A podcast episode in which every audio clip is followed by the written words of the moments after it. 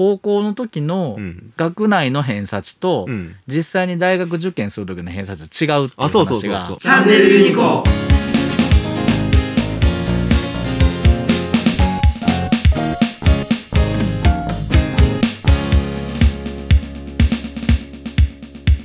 息子はねあの高3の夏ぐらいまでずっとクラブ一生懸命やってたんで、うんうんうんうん。そこまではあまり勉強してなかったんですけど、うん。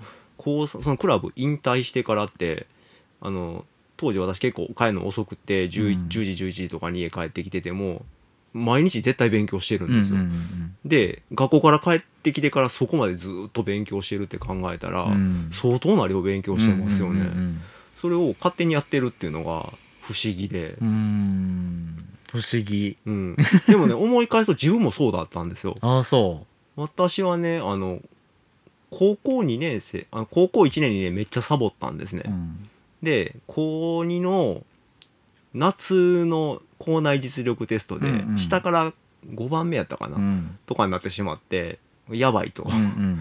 このままではちゃんと大学行けないぞとなって、高2の終わった春休みからめっちゃ勉強したんですね、うん。でそっから普通に毎日4時間5時間勉強しても、うん。全然何もどっちかというと気持ちいいみたいなやらんかったら不安になるっていう感じでやってたんで、うん同じような性格なのかなっていうふうに思いましたね。そう考えたら、えっと、僕はももっともっと後の方までやらなかったんで、うん。あのそそういう意味では、うん。まあ、僕の子なんかなっていう気がしますね。似るのかな？似るのかな、うん。まあそうだね。トントンビは鷹を産まないっていうね。危機を感じるタイミングが似てるんかもしれないですね親子で。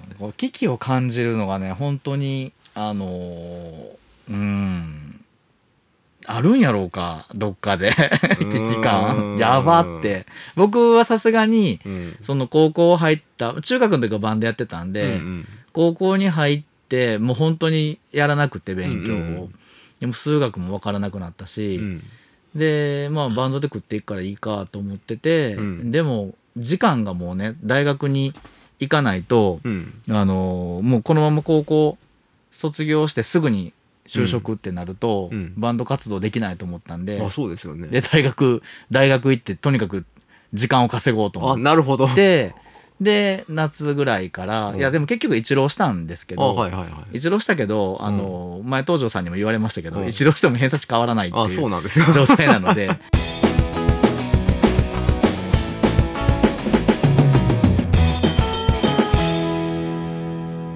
浪人して、まあ、ほとんどしもう変わらないですよね偏差値って、うん。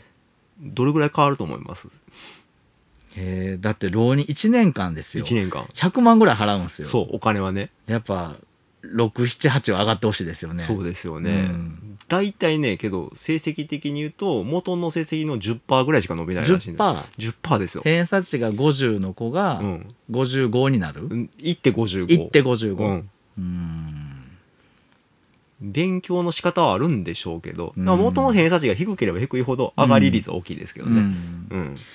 あのあれをねあの、言われてハッとしたのがその高校の時のうん。学内の偏差値と、うん。実際に大学受験する時の偏差値は違うっていうあそうそうそう話があれがね、うん。あの多分落とし穴やったと落とし穴ですよね。思います。うん、みんな過信してるんですよね。そう。うん。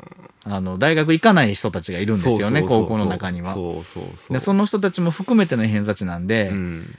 かなりいい感じで578取ってても、そう。大学行かない人たちがズコって抜けるとそうそう。自分の偏差値がぐっと下がるそうっていう。10ぐらい下がるそう。ねあれでやられましたね。はうん。い大学受けるときに多分自分が入った高校の偏差値と自分が受けた大学の偏差値の差が分かると思うんですよね、だから偏差値50の高校に入った子は偏差値50の大学に行けないんですそうよね。よねそういうことよね、うん。40ぐらいの大学しか行けないんですよこれが怖いマジックですよね。いやでもそ僕まさにその通りだと思います、うん。うん高校の偏差値が多分567あって、うんうんうん大学が50切ってたんちゃうかな、うん。あそこ。ズコンって下がりますよね。ズコンって下がったね。ねえ、うん。これもう普遍の定理ですよね。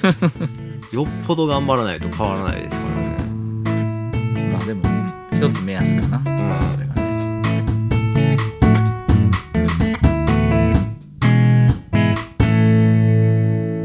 ンジェル・イニコ